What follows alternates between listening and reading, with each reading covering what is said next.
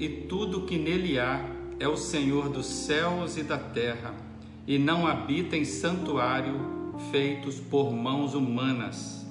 Atos 17. Pode alguém prender a Deus?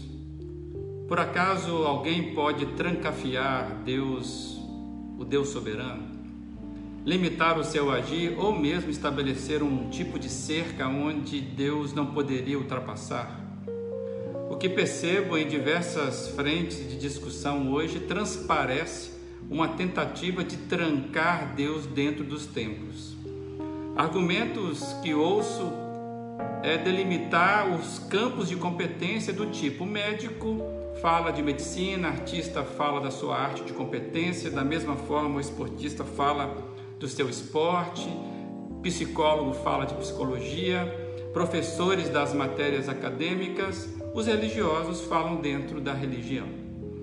Enxergo duas áreas em particular que há muita controvérsia com a presença da fala, da fé, daquilo que fala a religião. Uma é a área política, devido à complexa relação igreja-estado. E também, para muitos, a impossibilidade da relação entre ciência e fé. Assim, no mundo multiforme, todos podem falar, desde que dentro dos seus campos de competência, cada um no seu quadrado.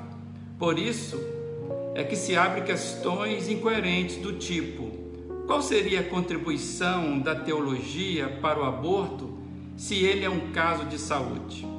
Por que ensino religioso no currículo escolar? Por que a presença de símbolos cristãos nas repartições públicas se o Estado é laico? Me parece certa confusão essas questões, pois a fé não contrapõe a ciência e muito menos o Estado laico significa necessariamente um Estado ateu. Aqui cabe lembrar uma interessante fala do pastor Martin Luther King. A igreja não é a senhora ou a serva do Estado, mas antes a sua consciência. Ela deve ser a orientadora e a crítica do Estado, nunca a sua ferramenta. Esta posição contrapõe os modernos argumentos ideológicos, como se Deus fosse relevante apenas dentro dos templos, fora na realidade da vida, na correria do dia a dia, nas questões políticas, os debates de saúde, educação, assistência social, bioética, as questões espirituais não teriam relevância nenhuma. Muitos querem limitar a importância da ação divina nas questões da vida, descartando qualquer possibilidade transcendental relevante da vida humana.